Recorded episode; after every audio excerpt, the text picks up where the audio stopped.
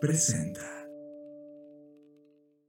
Bienvenidos a Conectando Puntos con Luis Armando Jiménez Bravo e Imelda Schaeffer. Bienvenidos a Conectando Puntos, el podcast en el que hablamos de economía, psicología, finanzas, sociología y básicamente cualquier área del conocimiento que nos ayude a tratar de entender este pequeño y loco mundo que llamamos sociedad. Conectando Puntos, un podcast de Black Creative Intelligence presentado por CESC Consultores. Conectando Puntos.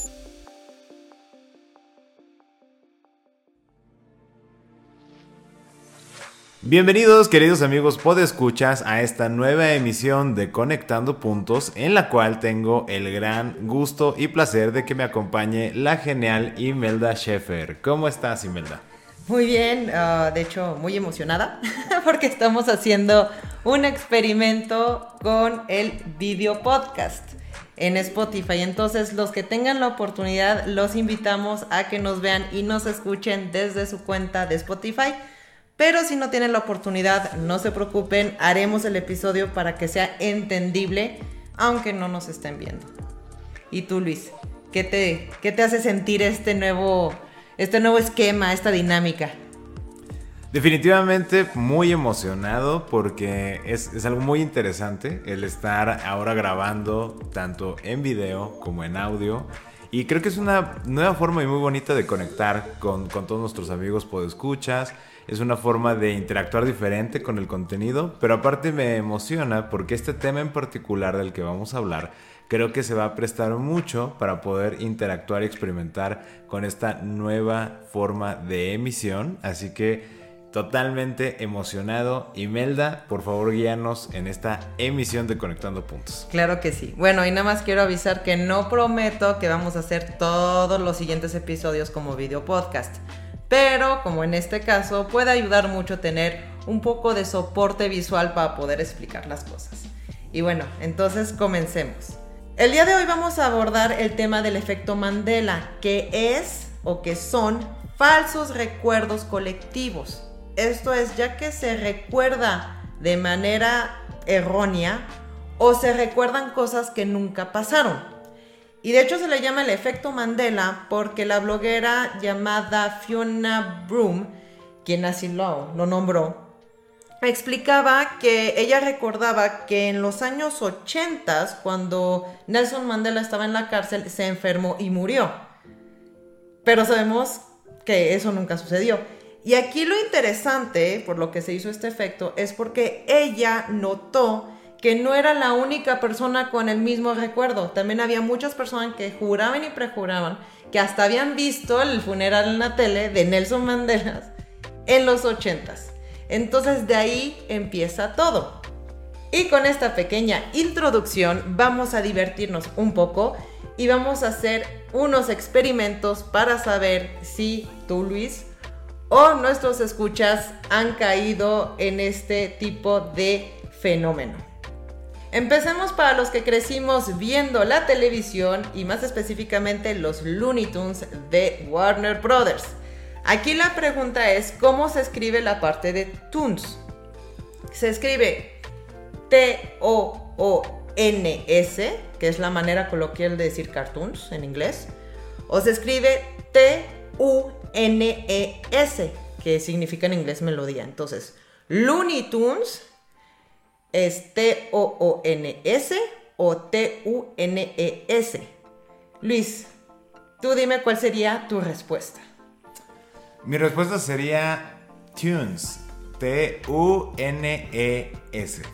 Y así es, es la manera correcta en que se escribe. De hecho, yo caí en, esa, en ese efecto porque yo juraba y prejuraba que era Tunes. Dije, es que es normal, es cartoons. es cartoons, entonces tiene que ser así y no. La manera correcta es justamente como la comentaste, Luis. Pero fíjate que sí, o sea, aunque para mí era tunes porque era la melodía, eh, y sí la recordaba con la U, también si, si me hubiera rascado un poquito más de, ¿no te acuerdas de tu infancia que era con doble O? Creo que había una marca de zapatos o algo así que utilizaba lo de los Looney Tunes cuando, como dices, que eran populares. O no me acuerdo si eran los tazos o algo, o los vasos, que sí te pudiera ahorita decir, sí, sí, cierto, llevaba doble O, yo estoy mal. Fíjate, te podría decir, sí, es cierto, estoy equivocado, va con doble O. Podría ser. Ahorita estábamos hablando de la caricatura, tendríamos que hacer esa investigación de cómo, cómo se llamaban esos, cómo dicen los juegos u otras cosas, pero específicamente el de la, la serie de televisión, las caricaturas de la televisión, si era Toons como melodía. Ahora vamos con el segundo ejercicio. Imagínense al personaje del Monopoly. Se lo imaginan en su mente y la pregunta es, ¿tiene monóculo? Luis, dime, el personaje, el señor con su bigotito y su sombrero, ¿tiene un monóculo? Sí, sí tiene, por 300 puntos. Pongo todas mis propiedades. Bueno, de hecho, mucha gente piensa que tiene monóculo, pero no. No tiene monóculo, es un efecto Mandela. Muchos pensamos que sí lo tiene, pero no. Los que no puedan vernos, los invito a que pues investiguen el, el monito y van a ver que no lo tiene. Ahora nos vamos a ir con el tercero. Ahora, nuestra siguiente nos va a llevar a Star Wars, el Imperio contraataca. Imagínense la escena, Luke acaba de perder su mano. Y la pregunta es, ¿cuál es la frase icónica que le dice Darth Vader a Luke? Está muy fácil. ¿Cuál es? Es una hace con, con voz de Así. llamada de acosador, ¿no? De Look, I'm your father. ¿No? Así es, o Luke, soy tu padre. Bueno, me falta como un efecto así de Luke, yo soy tu padre. Bueno, escuchemos esa parte de la película. Join me, and I will complete your training. With our combined strength, we can end this destructive conflict and bring order to the galaxy. I'll never join you! If you only knew the power of the dark side. Obi-Wan never told you what happened to your father. He told me enough. He told me you killed him. No. I am your father. It's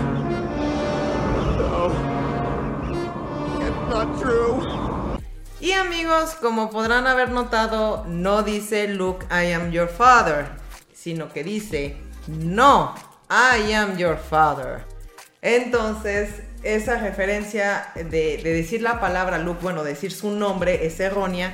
Y podrán decir, ay, bueno, es un pequeño error de una, de una película. Pero el punto es que programas, películas, parodias y chistes y todo lo que quieran se han basado en la frase dicha de, de manera errónea. Entonces ahí es cuando se ve también esa parte interesante. Hay muchísimas otras películas que, que también muchos pensamos que dijeron una cosa, pero de hecho dijeron otra.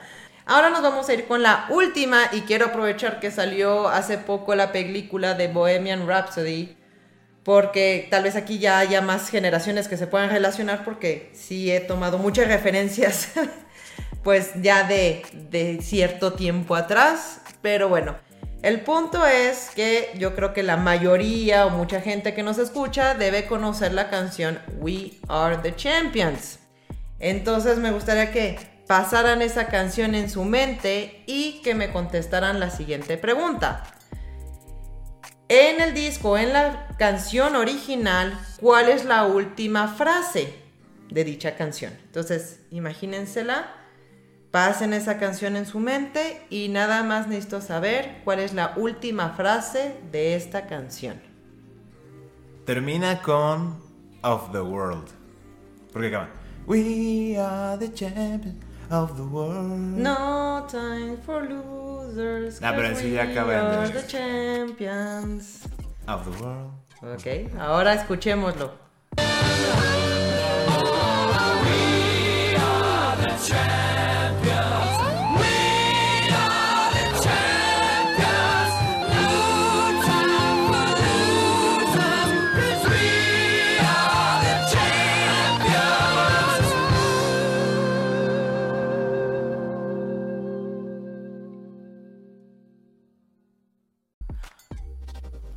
Juraba y perjuraba que terminaba con Of the World. Y no, además acaban We're the Champions. Sí, muchos hemos caído en esa parte y quiero asegurar que no edité el audio, no le puse pausa, no lo corté. Así acaba la canción original. Sin embargo, se ha, se ha dicho mucho que ha habido conciertos, bueno, específicamente uno, pero no sé si lo hizo en varios, pero en algunos conciertos Freddie Mercury agregó esa parte de Of the World, de la canción, pero fue como en el momento del- del- de la emoción, entonces seguramente esa referencia viene o de los recuerdos de alguien más que dicen, ah, es que así acaba la canción, porque lo vivieron o vieron videos de esos conciertos. Entonces hay que considerar que está la versión, vamos a decirlo, del disco y una versión de un concierto en particular o conciertos particulares porque no lo hacían todos. Entonces es lo chistoso, como que se vino en esa parte de que siempre acaba de esa manera en general, pero no, así no es. Realmente acaba nada más con We Are the Champions. Qué interesante, ¿no? Y de hecho pueden buscar más ejemplos en internet que viene desde eventos históricos, caricaturas, frases de películas y hasta películas que nunca existieron. A mí me encantó esta referencia porque, de hecho, bueno, esto va a ser para más o menos mis generaciones. En los años 90 hubo una película con un genio y mucha gente estaba diciendo, sí, esa película se llama Shazam. No sé si tú la recuerdas, Luis. Una que dicen Shazam y que muchos hacen referencia a este, un, un actor en particular. Bueno, primeramente lo que quiero decirles es, Shazam es la, la parte de los cómics, no se llama Shazam, esa película se llamó Kazam. Dicen, bueno, ok, me equivoqué. Entonces, los que recuerden una película que se llame Kazam, aquí lo interesante es qué actor fue. Luis. Sinbad. Sinbad. Muchísima gente piensa que Sinbad estuvo en esa película y de hecho él tuvo que hacer un anuncio al público para decirles, esa película nunca existió, yo nunca estuve en esa película, porque muchos hacían la referencia hasta con, la, con el nombre Shazam. Sí, tú pasaste Shazam, hiciste esto, hiciste el otro, que era otra versión de Kazam, y él tuvo que hablar con el público y decir, esa película nunca existió, le están confundiendo. De hecho, la de Kazam fue con Shaquille O'Neal. Ah, es verdad. Es verdad. Y no, se- no son personas que digas, ay, se parecen un montón, pero hay algo en el colectivo que muchos se aseguran que era él y no Shaquille O'Neal. Sí, sí. Yo también, o sea, hasta ahorita que dijiste Shaquille O'Neal me acordé de su carota y este en el trailer. que a mí no me gustó esa película, pero pero Ah. sí es verdad. O sea, pues es Kazam y Shaquille O'Neal era el genio Sí. con este niño, ¿no? Que pues, ni me acuerdo de, del niño, pero sí de Shaquille O'Neal y pero es verdad. Está interesante. A mí sí me gustó la película. Sí dijeron que fue un fiasco, pero a mí sí me gustó. Pero bueno, entonces eso es lo que está sucediendo.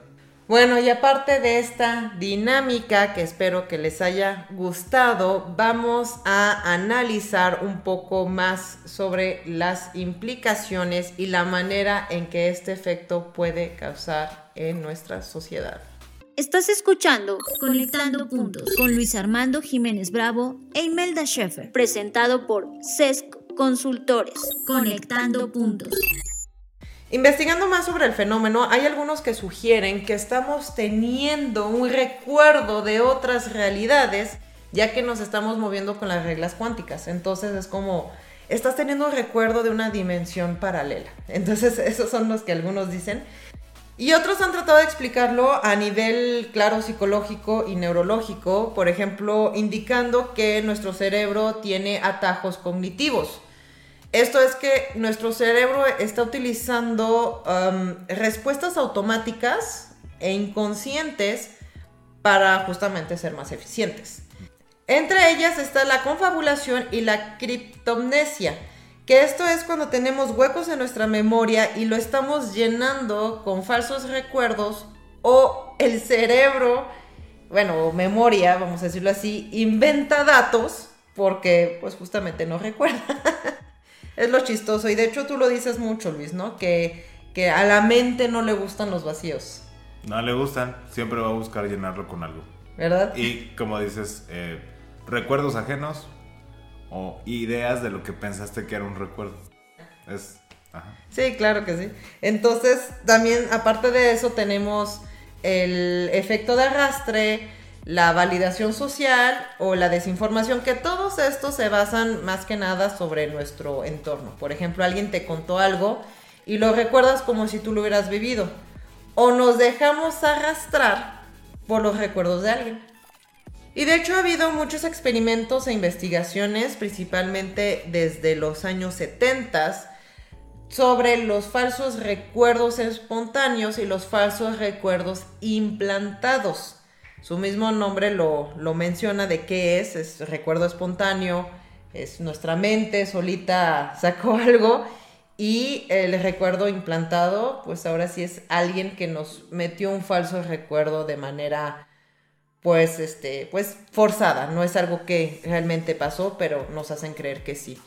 De hecho, para el evento base, que es la muerte de Mandela, muchos están hablando de que seguramente una conexión ahí porque efectivamente Nelson Mandela se enfermó estando en la cárcel. Pero en la misma línea de tiempo, más o menos en, ese, en ese, esa temporada, vamos a decirlo así, sí hubo algunas muertes y hubo funerales grandes, o sea, grandes funerales y que se decían en la televisión y también se decían en los periódicos, pero era de otros activistas. Entonces, seguramente las personas que, vieron eso, y más principalmente cuando uno estaba un poquito más joven o más niño, hicieron esa conexión de, ah, está en la cárcel, se enfermó, entonces los funerales que estuve viendo yo era de Nelson Mandela, porque también era de otras personas también importantes. Entonces ahí como que se, se empalmó la información. Es lo que están dando como hipótesis algunas personas para explicar ese fenómeno. Y también dentro de las investigaciones, noté que se menciona mucho que las fake news pueden encontrar un aliado en el efecto Mandela para instalarse en nuestras memorias.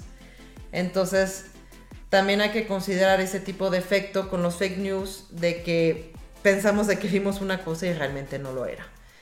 Ahora quiero pasar fuera de lo que ya investigué, es cómo yo me apropié de esa información y estuve pensando cómo, cómo lo podemos ver en la parte administrativa. Y ahí es cuando noté que podemos ver la relevancia de los reportes o de dejar escritos los hechos, los acuerdos, los avances, etc. En el resumen es tener evidencia. Porque digamos que tenemos una buena memoria, pero esta puede ser modificada de manera consciente o inconsciente. Entonces, hay veces que, claro, se nos puede hacer pesado, se nos, se nos puede hacer tedioso, pero es lo que se tiene que hacer para evitar problemas después. Por ejemplo, el hecho de propiciar el efecto Mandela en nuestra misma organización. Y también lo quiero conectar con la parte de, de las leyes, porque también pensando en esta parte administrativa, no sé cómo, pero de una manera se conectó esta parte específicamente de los tribunales, que dije es que se juzga sobre los hechos registrados, no sobre los hechos mismos porque pues ya sería cosa de una palabra contra la otra, ¿no? O sea, uno puede mentir, uno puede decir toda la verdad, pero aunque una persona que diga toda la verdad, no pueden juzgar sobre su palabra, sino sobre los hechos. Y hay algo muy, este, muy interesante en ese sentido, porque también lo conecté, hay un programa que me gusta ver, que se llama Judge Judy, y bueno, de repente lo veo para entretenerme, y tiene una frase que a veces saca y que siempre me hizo pensar un poco sobre este tema, que es, si no hay evidencia, no existe. O sea, le dicen, oye, ¿pagaste esto? Sí, sí pagué. ¿Dónde está tu evidencia? No, no la tengo, entonces no existe. No significa que nuestra realidad, vamos a decirlo, en nuestro plano de realidad no haya pasado, pero ella no puede juzgar sobre los hechos. Ella nada más juzga sobre lo que está registrado. Entonces, eso me, me impactó mucho. Dice, bueno, es que yo te puedo creer, pero no soy yo, o sea, es la ley, lo que la ley dice. Entonces, para la ley, si no hay evidencia, no existe. Sí, eh, Todo esto que has compartido, Imelda, que me parece tan interesante, amigos, y aparte con este nuevo formato y demás, el, el tema del efecto Mandela y especialmente estas últimas conexiones y reflexiones que comenzaste a plantear, me, llevaron a mí en este momento a conectar tres puntos y que quiero compartir y que quiero discutir contigo. El primero es, con esto que mencionabas de y que tienes toda la razón, en, en, un tema legal no vamos a, o no se va a emitir una sentencia con base en los hechos, sino en lo que quedó registrado de esos hechos, o sea, con base en la evidencia. Y esto me lleva a decir, ok, es muy importante el diseño en el registro de los hechos. Como bien decías, en nuestra experiencia como consultores, de hecho, amigos, múltiples veces nos hemos topado con la, con la resistencia al registro de los hechos, especialmente cuando hablamos de procesos. Es, es, mi creencia que esto se debe a la confusión entre burocracia y diseño de registros. La burocracia es la tiranía de la forma sobre el fondo, donde importa más el formato XWZ que el fondo de lo que representa ese formato. Mientras que el diseño de registro consiste en realizar un acto consciente en determinar los hechos que son relevantes a registrar para mi organización, para mi vida, para mi familia, etc. Y posteriormente establecer las herramientas, la tecnología, los hábitos y todo lo demás que implique el registrar esos hechos. Ahora, tú que impartes asesoría en el diseño e implementación de procesos, haces mucho énfasis en la conciencia de lo que esperamos que suceda y entonces la relevancia de registrar lo que realmente sucede. O sea, yo puedo esperar que, no sé, salga el producto A, pero a mí me interesa registrar cómo salió ese producto A o que de hecho cuántos productos A salieron o que no se pueda confundir con un producto B, ¿no? Ahorita me estoy sacando algo así de la manga. Pero este acto consciente de darse el tiempo para crear y meditar sobre lo que desde mi singularidad es necesario registrar, creo que el estudio que has hecho de, del efecto Mandela refuerza el que nos tomemos ese tiempo y que tengamos esa disciplina para registrar. Ahora, el segundo punto es reforzar lo que comentabas del derecho y que estaba comentando previamente. Efectivamente, los tribunales no están juzgando sobre los hechos, aunque en ocasiones en la carrera de derecho, y aquí ya no sé si es el efecto Mandela de, de, todos los que estudiamos derecho, pero al menos en mi experiencia te hacen creer que los hechos son los que se van a juzgar.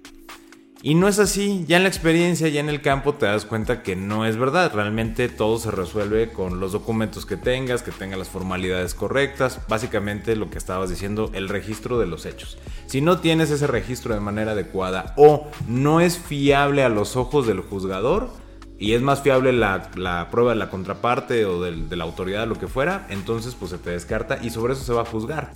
Que esto termina por externar la parte de, pues, ah, no, qué injusticia, ¿no? Porque creemos o se nos hace creer que el Poder Judicial funciona eh, o juzga los hechos y no el registro de los hechos. Y luego hay personas, como estabas comentando de Judge Judy, que llegan y dicen, es que no es correcto, no es justo, yo llevo ahí 15 años y es como de, o sea, sí, y, y te quiero creer, o sea, no, no, es personal, no tengo nada en contra de tu memoria ni en contra tuya, no te estoy llamando mentiroso o mentirosa, pero ¿qué documento tienes que, que haya registrado esos sucesos, ¿no? O sea, ¿qué, ¿qué, está pasando aquí? Y dicen, no, pues no los tengo, pues no, no puedo sentenciar a tu favor porque no tienes con qué demostrar. Bueno, y ahora, en tiempos actuales, ronda o ha estado rondando en los jueces, ¿no? Un criterio ya hasta internacional, al menos aquí en México, de el tema de juzgar sobre la sana crítica que todo un elemento filosófico y para mí muy debatible, francamente, porque realizar una crítica, llámala sana o insana, también debe considerar los sesgos personales, las situaciones, el contexto, etc.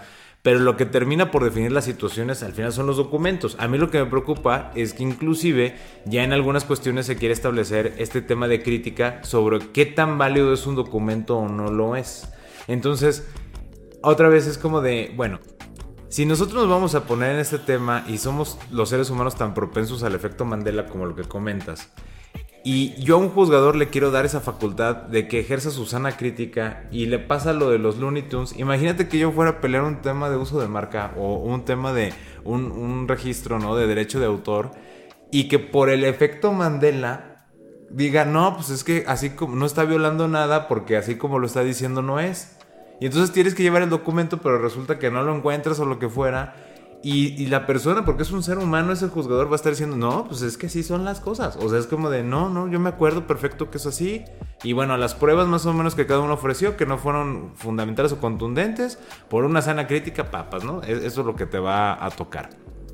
Creo que aquí una recomendación, queridos escuchas y queridos amigos escuchas es, dediquen tiempo a registrar, a, realicen contratos, dejen evidencia, piensen lo que se va a interpretar producto de esos registros, qué se va a comunicar y qué está manifestando esa evidencia. Como ya les decía, el, el diseño del registro, ¿no? no es nada más la burocracia de pues anota por anotar, porque eso tú lo has comentado muchas veces, ¿no? Y es como de, no, no se trata de, pues de llenarte de papeles, ¿no? De registros o de tablitas de Excel o, de, no sé, de, de, de, Power Pivots o de muchos elementos, ¿no? De Project Managers y demás. No se trata de llenarte de planas y planas de este tema, sino sí dedicarle el tiempo y sentarse uno y hacerse la tarea de, oye, realmente, ¿cuál va a ser el diseño del registro con base en la evidencia que yo quiero tener con base en lo que yo estoy anticipando que suceda en un futuro, porque es relevante para mí, para mi propósito, por mi desarrollo. Y esto lo quiero extender inclusive al tema de las redes sociales. O sea, eh, ¿qué es lo que yo quiero dejar registrado en redes sociales?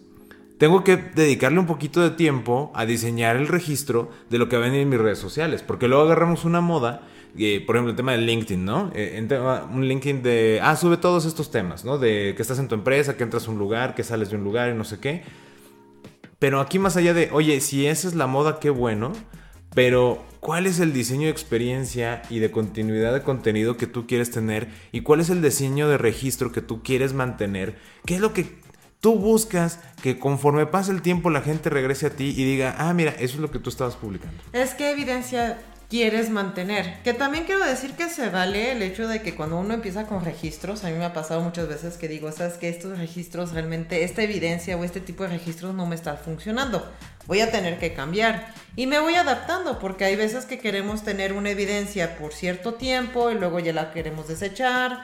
O que cambiemos nuestras visiones y decimos, ¿sabes qué? Ahora necesito estar teniendo evidencia de este tipo de cosas o de este tipo de trabajos o de este tipo de acuerdos. Entonces yo, por ejemplo, yo ya soy mucho de todo por correo, porque aunque el de lo recibí, lo entendí, es de, lo entendiste por me escrito, lo entendí, porque luego se crea ese, ese problema de, ah, yo pensé que me dijiste esto y realmente no fue. Sí, y justo con eso que comentas, ahora voy a aventar un comercial, amigos, este, pero bueno, va a quedar en esta conexión que estabas mencionando de también está en función del momento que estás viviendo, de lo que tú estás haciendo y hay que considerar todos estos elementos en el diseño. Eh, por un curso que justamente estamos preparando sobre el CFDI o como aquí en México coloquialmente le, decimos la factura electrónica, que ya en otros países de Latinoamérica y del mundo se va a empezar a implementar, pero bueno, aquí en México fuimos punta de lanza y con mucho orgullo somos punta de lanza en fiscalización, en otras cosas no, pero en esto sí. Ahora, justo hablamos para un nivel avanzado, ¿no? Estamos diseñando este curso que, que ya le dedicamos un buen tiempo y este nivel avanzado, hablamos por ejemplo de la importancia de diseñar la construcción de los FDIs desde un ámbito de congruencia con la operación del negocio, la persona, el cliente, los contratos, el régimen fiscal y también quiero abonar ahora, que es otro de los criterios judiciales más recientes, la época, ¿no? Porque no es lo mismo que tú estés construyendo un CFDI, un documento que va a quedar el registro de los hechos que tienen implicaciones fiscales y hasta mercantiles, si tú no le dedicas el tiempo a pensar en ese diseño, lo que va a quedar registrado, y todo lo que va acompañado, luego te puede traer alguna complicación. O que bueno, digo, como somos punta de lanza en fiscalización, pues creo que complicaciones siempre va a haber, pero que al menos tú tengas la certeza de lo que tú estás mostrando y esto aplica para cualquier situación, ¿no? O sea, desde tengo una muy bonita relación de amistad, ¿qué es lo que quiero que quede registrado? Tengo una casa en renta o estoy en un Airbnb, que sabemos los problemones que ha tenido Airbnb con el tema de que ahora ya prohibieron de todo y Airbnb ya no es lo que fue en un inicio y quién sabe si lo siga haciendo después. Pero es justamente por eso de, ok, ¿y qué quedó registrado? Las primeras pruebas que le pedían a los dueños de los Airbnbs cuando decían que les destruyeron como que la casa o que fiesta no permitida, no sé qué, ¿Tienes videos de seguridad? Otra vez, el registro de los hechos. No, es que nada más tengo que los vecinos se quejaron, no sé qué. híjole, es que con eso no es suficiente, querido amigo, para poderte hacer caso. Entonces, nuevamente insisto, para cerrar este segundo punto, la importancia del registro. Y bueno, queridos amigos, pues escuchas, Imelda. Como último punto, quiero conectar justamente con lo que la meditación trascendental, las técnicas de respiración, enfatizan mucho a un nivel teórico y que solo cuando los practicas y los vives llegas a, su verdadera comprensión. Y es esta frase, estar presente. Cuando lo comprendes lo traduces como ser presente. Creo que en este momento, si, si tú estás realizando lo que fuera, ¿no? Estás presente. Pero es el típico fulano en la junta que saca el teléfono. ¿Estás presente? Sí. ¿Por qué? Porque físicamente o digitalmente ahí te veo. ¿Eres presente? Creo que no. Porque el ser presente implica justamente el entregarte por completo a esta situación. Dedicar de manera consciente tu atención y energía a lo que estás haciendo. Escuchar con atención, leer con atención, hablar con atención. De manera tal que se reduzcan esos vacíos en la mente que como ya bien nos explicaste terminan por propiciar este tema de falsos recuerdos colectivos.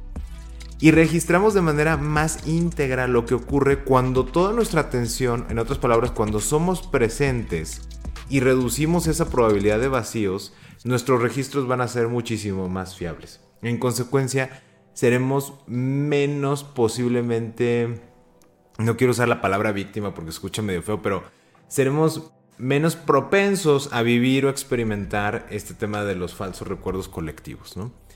Y me, llama mucho la atención que se ha romantizado tanto el multitasking, por ejemplo, ¿no? El hecho de que hago muchas cosas al mismo tiempo y yo soy súper acá, este, soy un pulpo, ¿no? Yo puedo hacerlo todo. O sea, creo que no.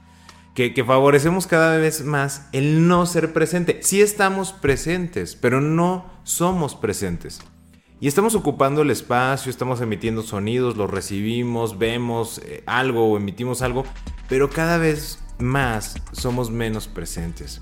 Hacer muchas cosas a la vez termina por drenar nuestra atención. Y justamente el, esa diversidad de estímulos, como lo que mencionabas de que si te acuerdas de, o sea, el hecho fue que Mandela se enfermó en la cárcel, pero al mismo tiempo las personas que estaban viendo esa época en los medios había funerales de activistas muy importantes pues el hecho de que estoy acá lavando los trastes y escuchando las noticias, pues termina por empalmarme la información. O sea, ese multitasking es altamente riesgoso o puede favorecer. A ver, ojo, esto es una hipótesis y no me consta, ¿eh? porque si alguien lo ha estudiado con más profundidad y dice, ah, este, no, espérate, y eso ya lo estudiamos y no es, bueno, esta es mi hipótesis de el no ser presente y estar en este multitasking, por muy banal que parezca, termina por favorecer este empalme de la información registrada y entonces terminamos por crear un recuerdo que pues no así. Y así como decimos en México, nacen los chismes, ¿verdad? Porque como yo traigo empalmada la información, pues yo llego contigo y me te empiezo a platicar lo que yo según recuerdo.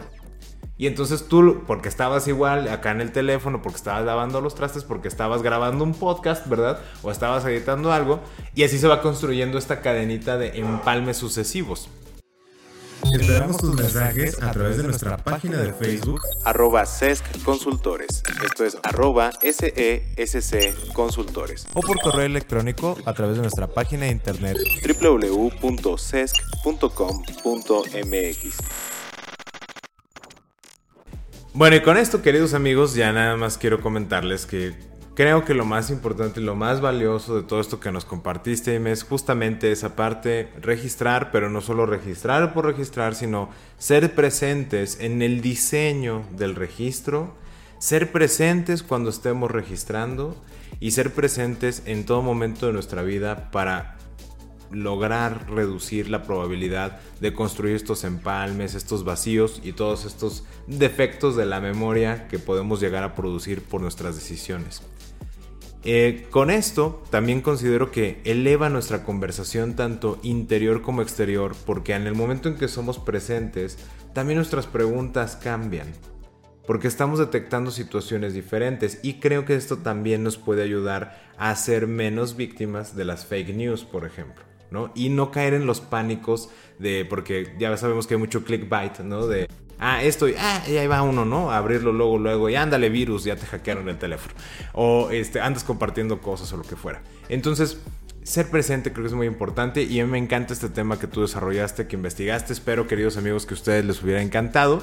Y con esto, pues voy a aprovechar este para cerrar este último punto diciendo qué excelente tema te sacaste, Imelda. Muchos aplausos. Muchas gracias, muchas gracias. También espero que pues a todos les haya gustado este tema y que lo podamos como todavía interiorizar y luego pensar qué significa, ¿no? ¿Qué significa, qué está pasando? Porque más que nada es a nivel colectivo y es, es algo muy interesante y también los invito mucho a que ustedes también investiguen un poquito al respecto. En, en internet hay muchos ejemplos y hay otras cosas de Disney que yo también dije, no puede ser y todavía creo que eso, digo, no, eso es falso y tengo que volver a buscar mis cassettes originales. Pero bueno, y yo creo que con esto ya vamos a pasar la conversación. Y como siempre, agradeciéndoles a todos sus escuchas, sus ah, mensajes, sus comentarios. Y también me encantaría saber, bueno, en lo personal, me encantaría saber qué les está pareciendo esta, esta dinámica del video podcast. Excelente, pues yo soy Luis Armando Jiménez Bravo. Y yo, Imelda Sheffer. Y los invitamos a que sigamos conectando. Escuchaste Conectando Puntos con Luis Armando Jiménez Bravo e Imelda Sheffer, presentado por CESC Consultores, un podcast de Black Creative Intelligence. Conectando Puntos.